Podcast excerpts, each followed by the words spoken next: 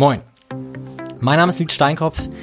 Herzlich willkommen zu einer weiteren Folge des Aktienpodcasts.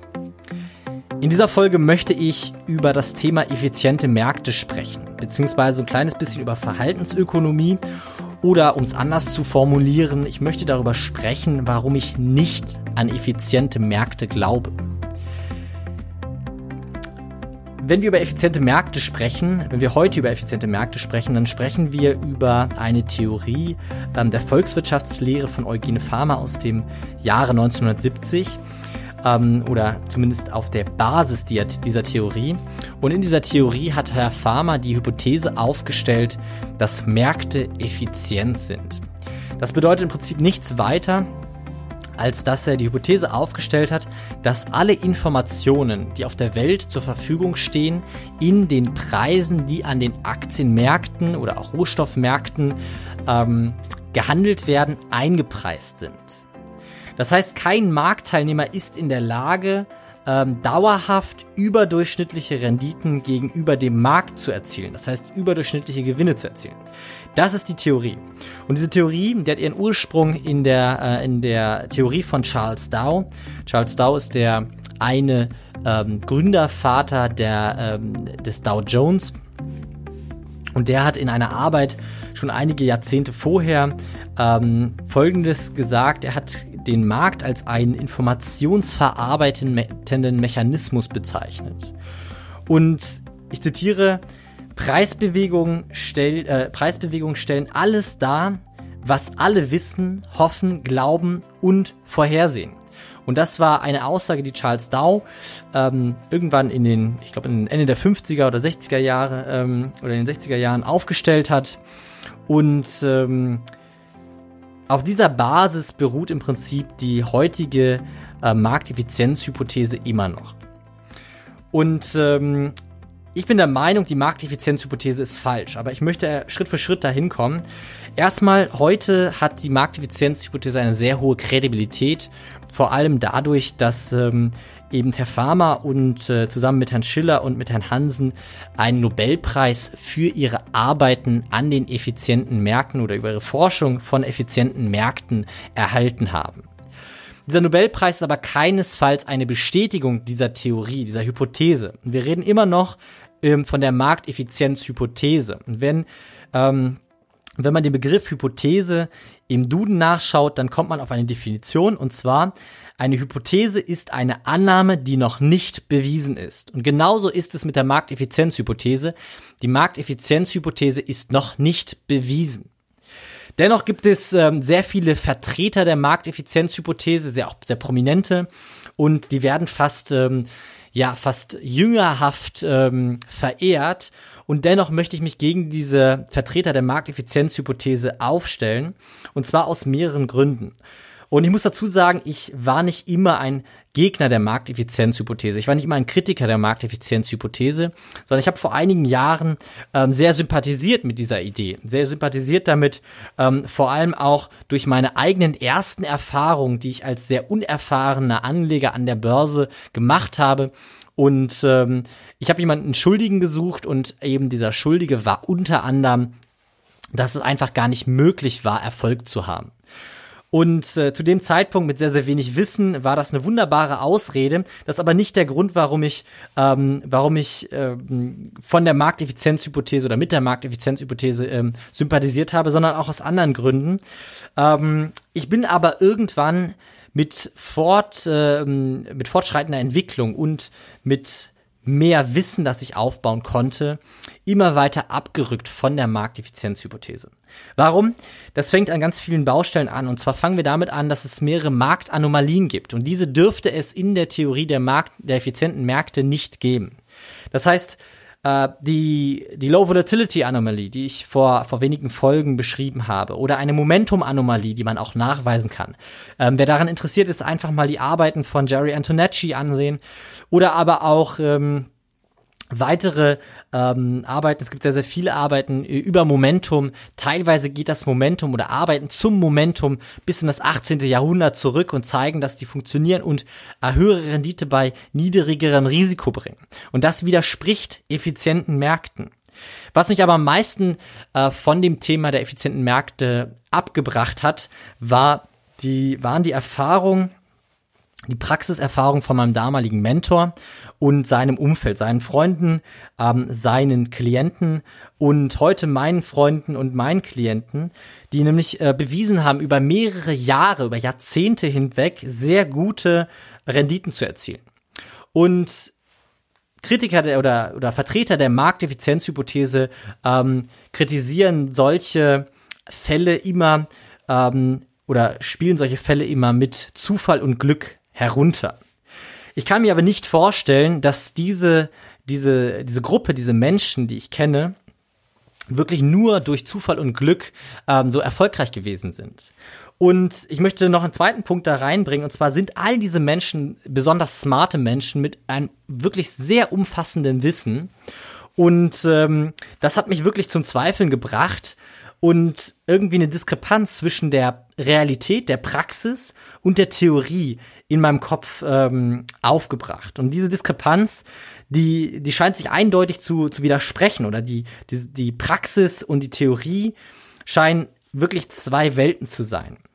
Und auf der einen Seite sind die Theoretiker und die Gelehrten, die preisen die Markteffizienzhypothese ähm, fast, äh, fast orthodox, fast jüngerhaft, fast fanatisch an. Und auf der anderen Seite sind die Praktiker, die machen was anderes und haben damit Erfolg.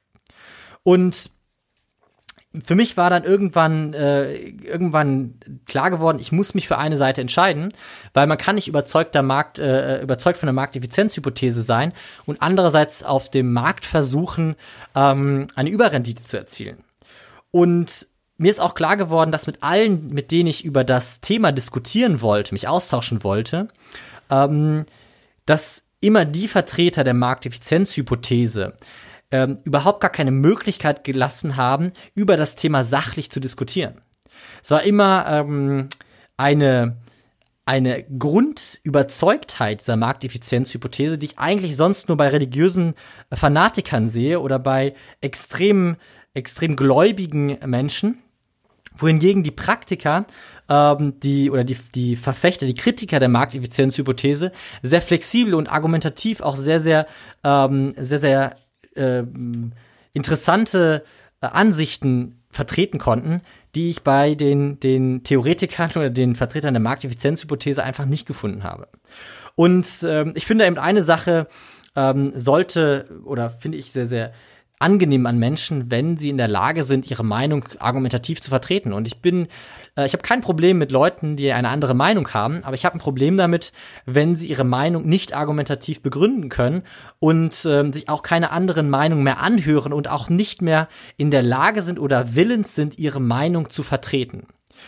Und dann bin ich irgendwann auf ein Zitat gestoßen von einem der größten, wahrscheinlich einem der bekanntesten Kritiker der Markteffizienzhypothese, nämlich auf ein Zitat von Warren Buffett. Und zwar hat er in einem seiner Anlegerbriefe geschrieben, und ich zitiere jetzt übersetzt, erstaunlicherweise wurde die Markteffizienzhypothese nicht nur von Wissenschaftlern akzeptiert, sondern auch von Anlagenprofis und Managern. Aus der korrekten Beobachtung, dass der Markt häufig effizient ist, schlossen sie weiter, er sei es immer. Er sei immer effizient. Doch zwischen diesen beiden Aussagen besteht ein Unterschied wie Tag und Nacht.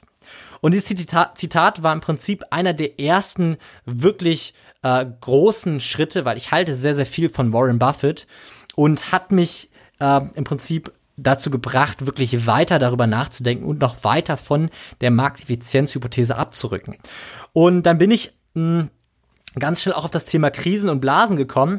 Und Krisen und Blasen dürfte es in einem effizienten Markt nicht geben. Das heißt, Krisen und Blasen wären in einem effizienten Markt nicht vorhanden. Alleine das ist ein Argument dafür, dass der Markt schon mal nicht absolut effizient sein kann. Jetzt kommen auch wieder die Markteffizienz. Ähm, äh, ähm, die Vertreter der Markteffizienzhypothese und sagen, ja, er ist auch nicht absolut effizient, aber er ist teilweise effizient. Dann sage ich, okay, teilweise effizient.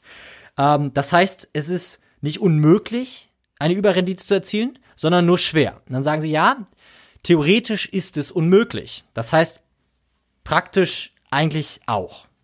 So, und, und wenn man das aufweicht, ähm, dann fällt einem schon mal auf, okay, irgendwas passt da nicht so ganz. Was auch noch ganz interessant ist, ähm, es gibt den ein oder anderen ähm, der, das ein oder andere Gerücht über ähm, äh, Samuelson, der auch einer der prominentesten Vertreter der Markteffizienzhypothese ist, der reich geworden ist durch das Aufstellen der Markteffizienzhypothese durch, ein, durch sein Lehrbuch, was er veröffentlicht hat. Es ist das meistverkaufte Lehrbuch ähm, der Volkswirtschaftslehre in Amerika, ich glaube sogar weltweit.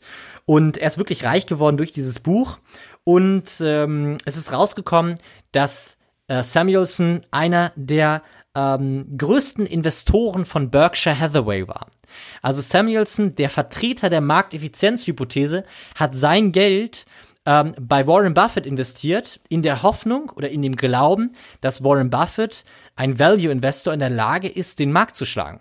Das heißt, alleine Samuelson, einer der, ähm, der, der wirklich prominentesten Vertreter der Markteffizienzhypothese, ähm, glaubt an seine eigene Theorie nicht wirklich. Aber das nur nebenbei.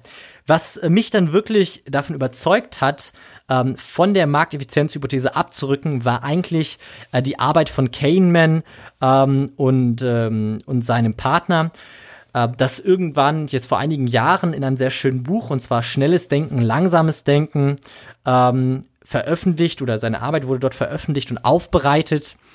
Und in diesem Buch wird die Psychologie der äh, der Marktakteure wunderbar präsentiert. Und es wird auf einmal klar, der Mensch ist alles andere als rational. Das bedeutet nicht nur, dass äh, er nicht in der Lage ist, die Informationen aufzunehmen und sauber zu verarbeiten.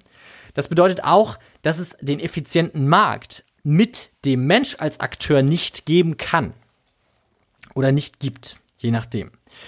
Und ich möchte da nur so ein paar Punkte anwerfen. Ich hoffe, ähm, demnächst ein, mit einem Psychologen zusammen ein paar Folgen ähm, drehen zu dürfen, die um diese Themen geht. Und ich möchte nur so ein paar psychologische Effekte einwerfen, wie zum Beispiel die Ankerheuristik, Bestätigungsfehler, Herdenverhalten, ähm, die Selbstüberschätzung der Menschen, das für mich interessanteste ist das langsame Verarbeiten von Informationen. In der Regel ist es so, ähm, die Menschen bewerten äh, kurzfristige Informationen völlig über und langfristige Informationen viel zu spät. Das heißt, ähm, an der Börse beobachtet man das immer wieder, die Informationsbasis von Unternehmen verbessert sich schon und der Markt reagiert deutlich später, als er eigentlich hätte reagieren können weil die Basis der Information schon da war. Das liegt einfach daran, dass, dass ähm, Informationen sehr, sehr träge aufgenommen werden. Genauso umgekehrt, ähm, die Informationsbasis verschlechtert sich und die Menschen glauben weiterhin an die, an die Situation von vorher und wollen dort nur sehr, sehr langsam und sehr, sehr schwermütig abrücken.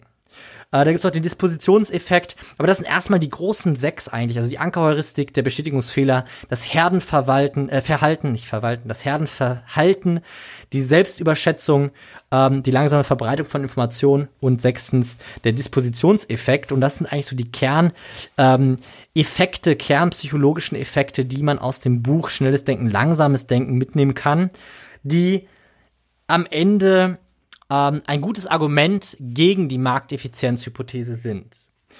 Und ich möchte noch zwei Sachen angehen. Und zwar das eine ist, ich, ich selber suche mit meinem Unternehmen, mit meinem, mit den Datenanalysen, die ich sehr aufwendig betreibe, immer wieder nach Anomalien und ich finde sie immer häufiger. Es gibt sehr, sehr viele Marktanomalien und diese Marktanomalien sind ein Beweis für äh, ein oder gegen einen effizienten Markt, beziehungsweise für äh, ein Argument für die Verhaltensökonomik, die eben nicht besagt, dass die Märkte effizient sind.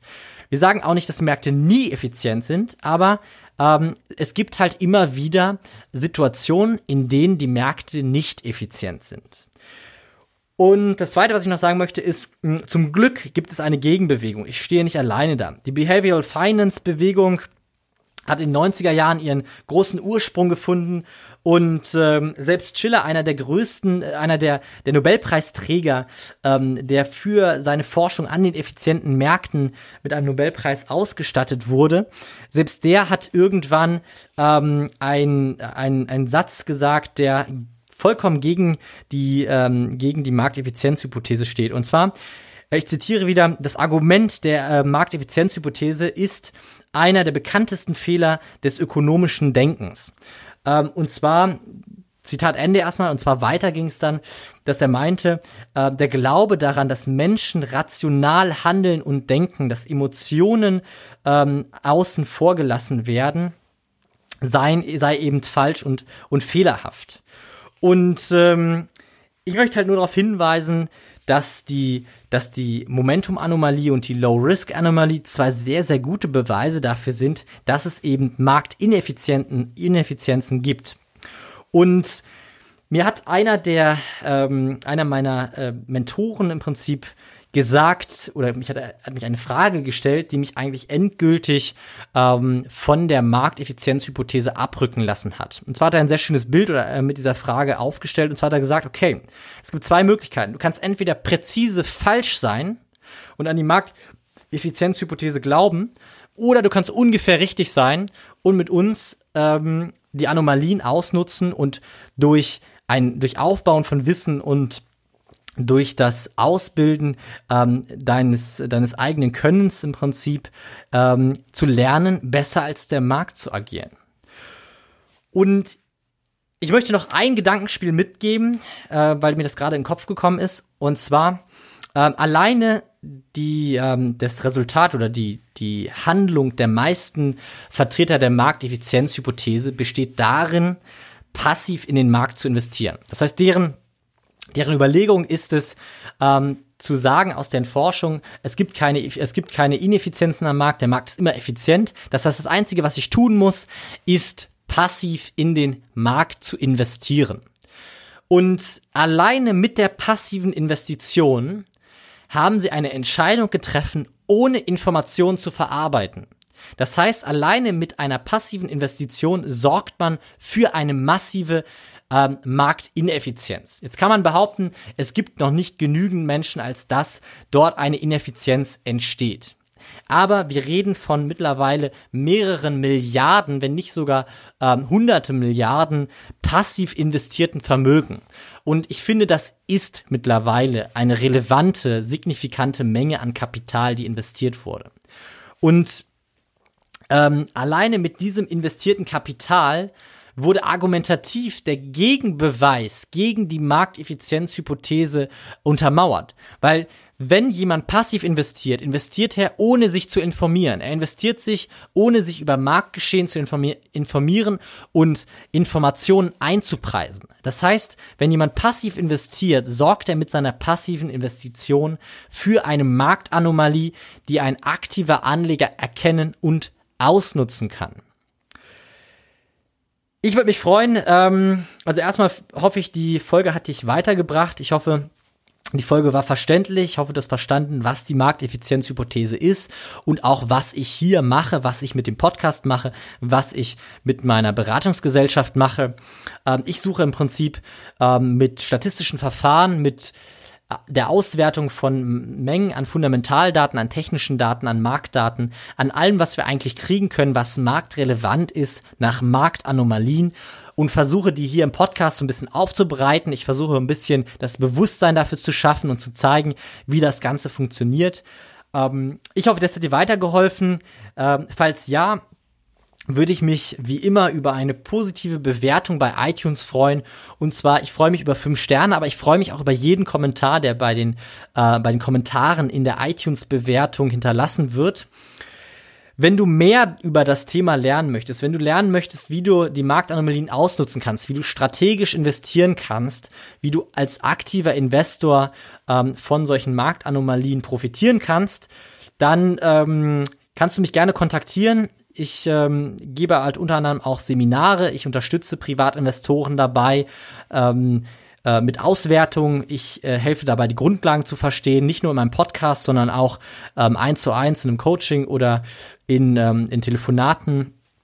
Ähm, ich helfe aber auch gerne jedem, jedem privaten, äh, jedem, sorry, jedem institutionellen Investor, jedem Family Office, wer auch immer Datenanalysen für die Finanzmärkte braucht, wer Interesse an diesen Daten hat.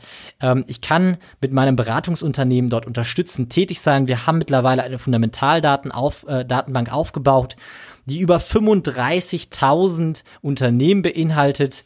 Wir haben ähm, Fundamentaldaten äh, in mehrere Millionen Datensätze, mehrere hundert Millionen Datensätze an Kursdaten und äh, wir werten diese Daten auf allen erdenklichen, äh, in allen erdenklichen Weisen aus und versuchen so eben Marktanomalien zu identifizieren oder identifizieren diese auch und ähm, unterstützen eben dadurch ähm, Investoren besser, ähm, erfolgreicher anzulegen ähm, als der Markt, aber erstmal auch natürlich überhaupt erfolgreich anzulegen. Gut, ich hoffe, dir hat die Folge weitergeholfen. Ähm, ansonsten freue ich mich bis zur nächsten Folge. Nächsten Dienstag geht es dann weiter äh, mit dem Thema Anlagenhorizont. Ähm, ich habe die Erfahrung gemacht, dass äh, viele Anleger einfach einen viel zu kurzfristigen Horizont mitbringen. Ich wurde so ein bisschen inspiriert durch das Thema, dass ich letztens von einem Freund gefragt wurde, ähm, wie er denn sein Geld anlegen solle oder an der Börse anlegen kann. Er hat so für drei Monate Kapital über, das will er nicht rumliegen lassen. Und ähm, ja, das hat mich im Prinzip dazu bewegt, die nächste Folge aufzunehmen. Ähm, ich freue mich, wenn du wieder reinhörst und ähm, ich wünsche dir noch einen schönen Tag. Bis dann, ciao.